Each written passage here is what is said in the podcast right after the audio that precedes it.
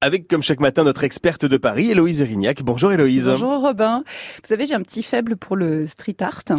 Et le 13e arrondissement de Paris, c'est un peu le paradis pour Ah ouais, moi, parce ouais. que c'est un arrondissement qui a laissé des artistes investir les, les flancs d'un certain nombre de tours. beaucoup. Aussi, oui, il y a vraiment des pièces assez magnifiques et gigantesques. Vous pouvez les observer si vous faites le parcours, la, la ligne 6 dans Mhm. sa partie aérienne. Elles sont pour beaucoup des projets permanents, mais il y a aussi des projets provisoires, comme celui qui a vu le jour euh, ce mois-ci sur la façade de la cité HLM de Paris Habitat, au 64 rue du Moulin des Prés. C'est à l'angle de la Mhm. rue Tolbiac. Mhm. L'immeuble devrait être détruit et reconstruit d'ici trois ans, mais d'ici là, y figureront fièrement et en grand large les visages de 10 habitants de la cité.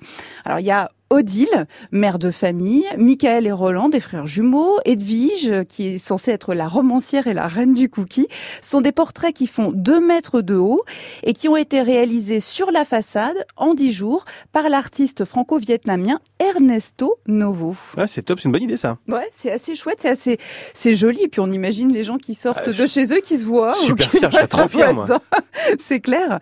Et alors aujourd'hui même. Ce 24 mai, ce sont les enfants du quartier qui ont rendez-vous pour mettre le coup de peinture final sur cette fresque. Ils vont être encadrés par l'artiste, toujours, et ils réaliseront des pochoirs sur la façade, donc du 64 rue du Moulin des Prés. Et tout ça pour être détruit bientôt, c'est dommage presque. Vous avez quand même trois ans pour en profiter.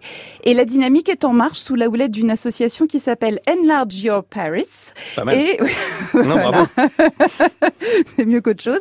Et qui veut créer un sentier de street art entre le 13e arrondissement et les villes voisines, comme Arcueil et Vitry. Alors, de nouveaux projets de street art dans le 13e arrondissement et autour, il risque d'y en avoir pas mal.